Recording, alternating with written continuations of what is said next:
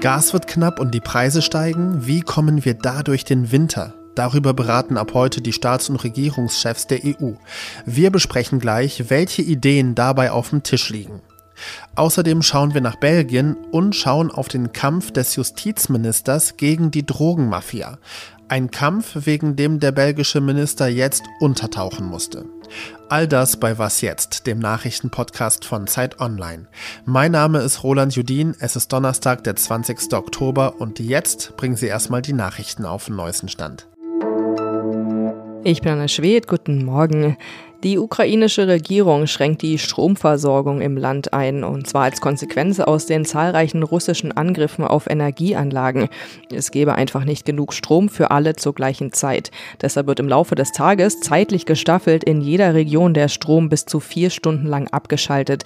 Die Menschen sollten bis zum Morgen ihre Handys und Powerbanks aufladen, Taschenlampen, Batterien und Wasser bereithalten.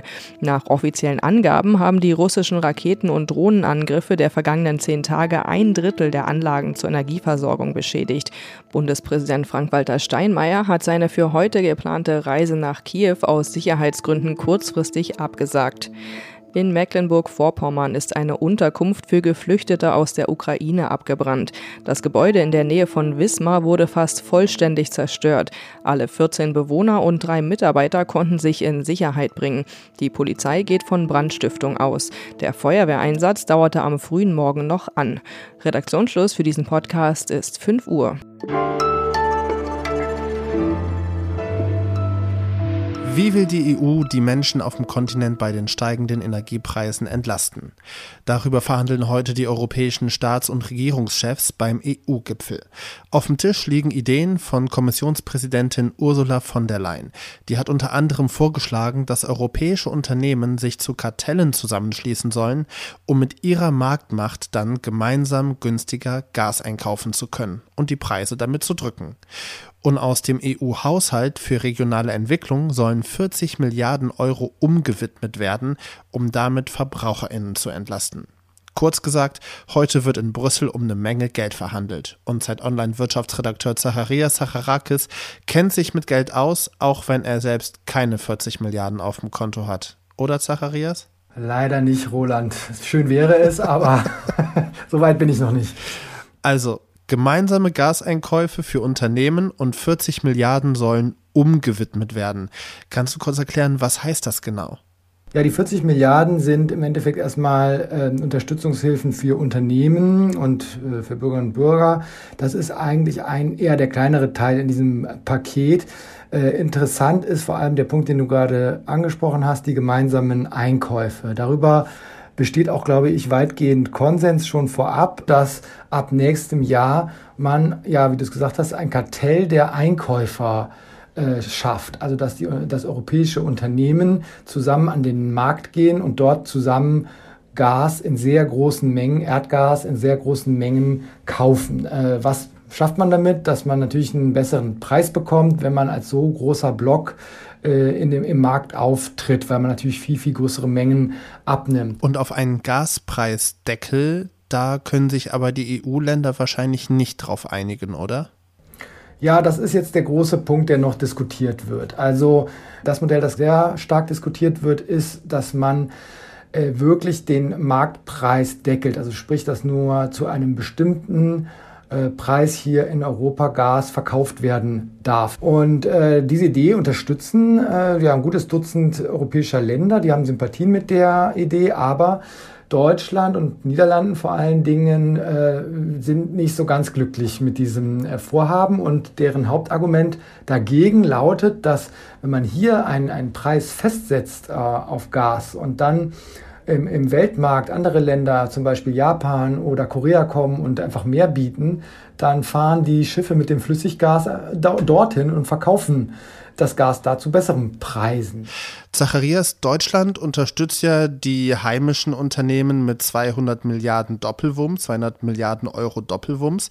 Und da gibt es ja Kritik aus der EU, ja, Deutschland übervorteilt die eigenen Unternehmen, wie sollen da andere Unternehmen aus Europa mithalten können, wenn Deutschland die so stark unterstützt? Und gleichzeitig blockiert dann Deutschland einen europaweiten Gasdeckel. Wie passt das zusammen? 200 Milliarden stimmt und vielleicht kommen noch wirklich 90, 95 Milliarden dazu durch die äh, Entlastungspakete, die schon zuvor beschlossen worden sind.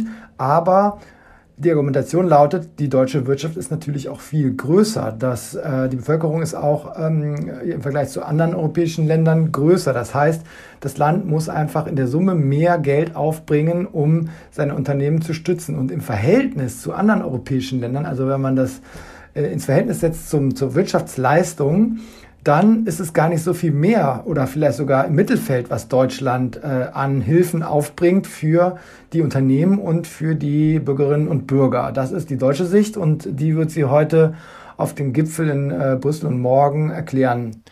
Mit anderen Worten, es wird kein Spaziergang heute für Olaf Scholz, den deutschen Bundeskanzler, beim EU-Gipfel, der heute in Brüssel startet. Zacharias Harakis, danke dir sehr herzlich. Ich danke dir, Roland.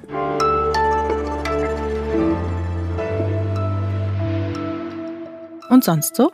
Wie arbeiten wir am besten mit anderen Leuten im Team zusammen? Das haben Forschende der Sporthochschule Köln untersucht, und zwar nicht nur in Sachen Teamsport, sondern allgemein für Gruppenarbeiten. Die Ergebnisse haben sie in ihrer Group Flow Theorie zusammengefasst, und die sieht so aus. Zuerst müssen alle Individuen sich gedanken- und gefühlstechnisch den anderen Teammitgliedern anpassen, also mit anderen Worten, alle müssen auf einen Nenner kommen für eine gemeinsame Gruppendynamik. Und dann muss die Gruppe ihren Gemeinschaftsspirit der jeweiligen Aufgabe unterordnen. Am besten klappt es mit dem Teamwork wohl bei Menschen, die sich gegenseitig mögen. Also ich habe das komplette Gegenteil erlebt, ja. Gruppenarbeiten mit Freunden, nee, da gibt's irgendwie immer Stress. Denn wenn es bei der Gruppenarbeit schlecht läuft, leidet auch die Freundschaft darunter.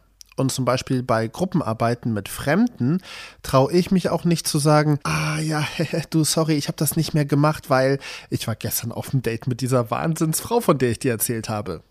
Aber was sind Ihre Erfahrungen? Gruppenarbeiten lieber mit oder ohne Freunde? Das, genauso wie Kritik, Anregungen oder Lob, können Sie uns sehr gerne schreiben an wasjetzt.zeit.de. Ein Politiker sagt der Mafia den Kampf an. Und um sich zu rächen, versucht dann die Mafia, den Politiker zu entführen. Was klingt wie die Einleitung zu einer Thriller-Serie, ist wirklich so passiert, und zwar in Belgien. Der Justizminister Belgiens arbeitet momentan von einem Safe House aus, denn vor rund einem Monat hatten Mitglieder aus der organisierten Kriminalität versucht, den Minister zu entführen. Markus Seel berichtet für die Zeit aus den Niederlanden und Belgien und oft auch über organisierte Kriminalität. Hallo Markus. Hallo. Markus, wie geht's denn dem Justizminister eigentlich momentan? Wo ist der und wie arbeitet der? Ja, der Justizminister hat sich schon relativ kurz nach diesem ja, vereitelten Entführungsversuch ähm, wieder auf Social Media gemeldet und gesagt, dass er sich im Kampf gegen die organisierte Kriminalität nicht kleinkriegen lassen will.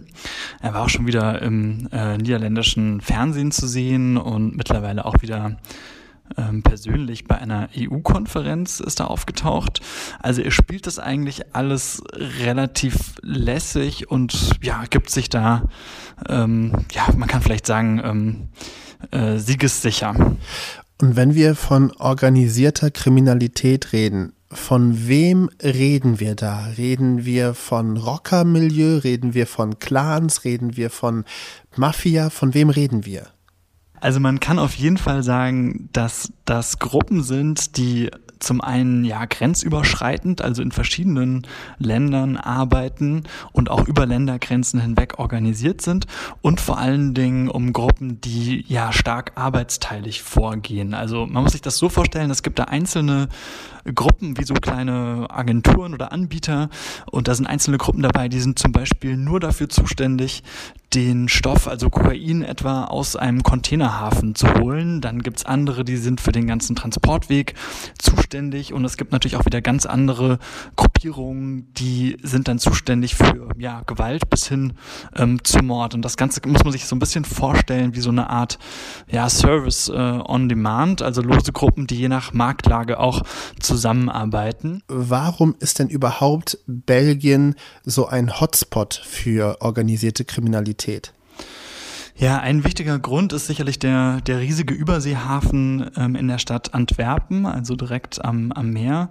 Ähm, und dann hinter dem Hafen sozusagen die gute Infrastruktur, also Straßenlinien, ähm, aber auch ähm, Bahnlinien, die quasi ins europäische Mainland hineinreichen und die eben genutzt werden für den Transport von, von Kokain, der das immer noch vor allen Dingen aus, aus Südamerika ähm, kommt und das eben gerade auch auf dem europäischen Markt eine ja, sehr große Rolle spielt. Also nur noch mal als, als eine Kennzahl in Antwerpen, im Hafen von Antwerpen, sind im letzten Jahr 89 Tonnen Kokain ähm, sichergestellt werden, worden im Wert von circa 12 Milliarden Euro. Und das ist jetzt nur das, was man eben gefunden hat. Da geben Ermittlerinnen und auch Experten immer wieder zu bedenken. Das sagt halt vor allen Dingen eigentlich auch was darüber aus, wie viel man nicht gefunden hat sagt Journalist Markus Seel. Und das war die Frühausgabe von Was jetzt? Heute Nachmittag hält sie meine Kollegin Konstanze Keins im Update auf dem Laufenden. Mein Name ist Roland Judin. Schönen Donnerstag Ihnen.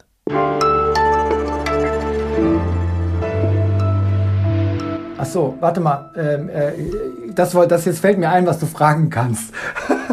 ähm,